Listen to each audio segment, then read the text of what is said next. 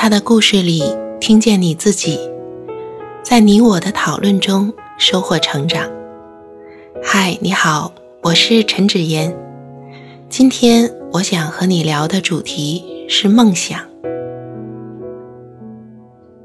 诗人卞之琳有一首很著名的短诗，叫做《断章》。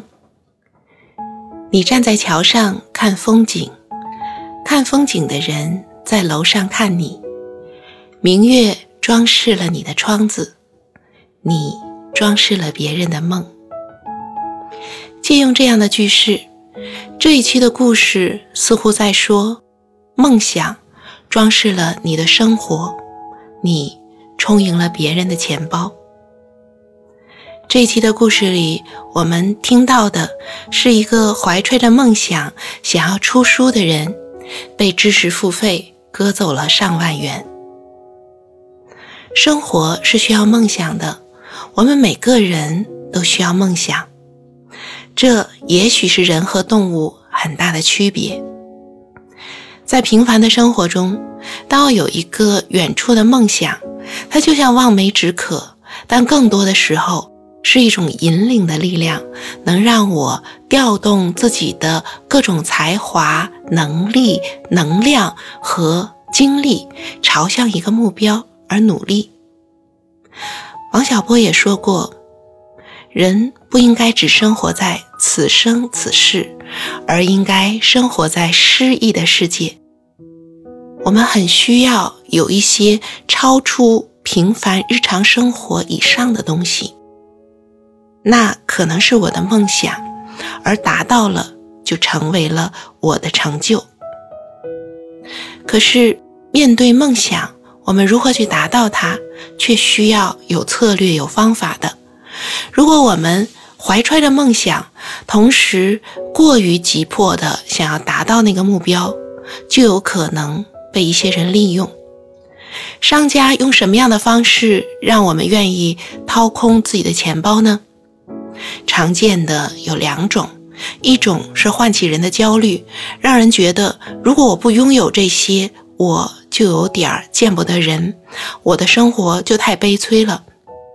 另外一个方式就是利用梦想，让我觉得如果我付出了钱，我就拥有了一条畅通的通道，一条捷径，可以更快的达到我的梦想。这样的情况在生活中并不少见。我不知道此时此刻你想到了什么。这些年来，很多人都会关注大龄单身男女的问题，那么也有很多的商家会利用，甚至骗子利用这样的一种心态。一个处在单身的适龄男女所拥有的梦想，很可能就是找到一个自己真心所爱的人。就像李宗盛的歌里所唱的：“我在等。”世上唯一契合灵魂，但是如果仅仅是等待，梦想用什么样的路径可以达到它呢？当梦想一直存在，而我们没有达到它的时候，就会有一些别有用心的人或者是商家去利用我们的缺憾，去告诉我们说：“你只要把钱给我，我就让你达到梦想。”所以有的。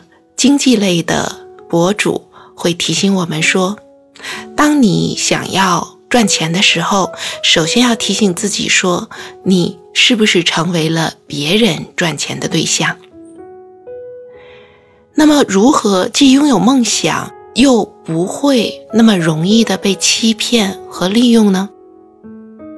我们需要为自己的梦想真正的负起责任。”也就是说，不要让梦想只停留在自己想象中最终达到的那个样子，而是要一步一步地搭建起通向梦想的阶梯。你可能不知道，你可能觉得这很难，但是你可以做功课的，你可以多看一些资料。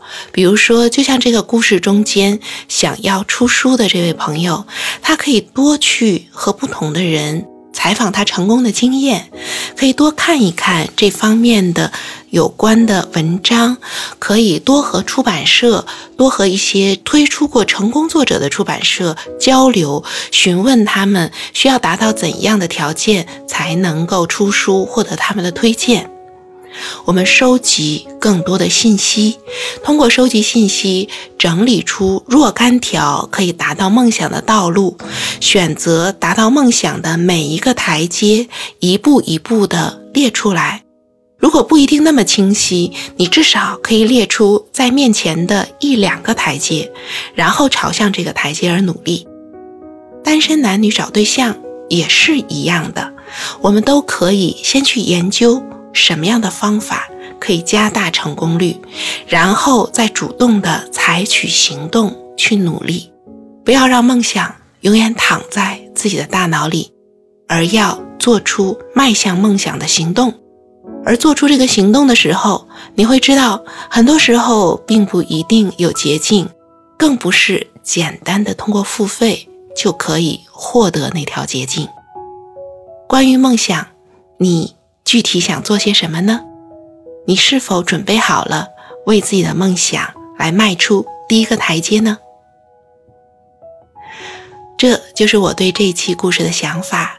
如果你有什么想说的，欢迎来幸福女人圈与我互动，让我们在讨论中收获成长的智慧。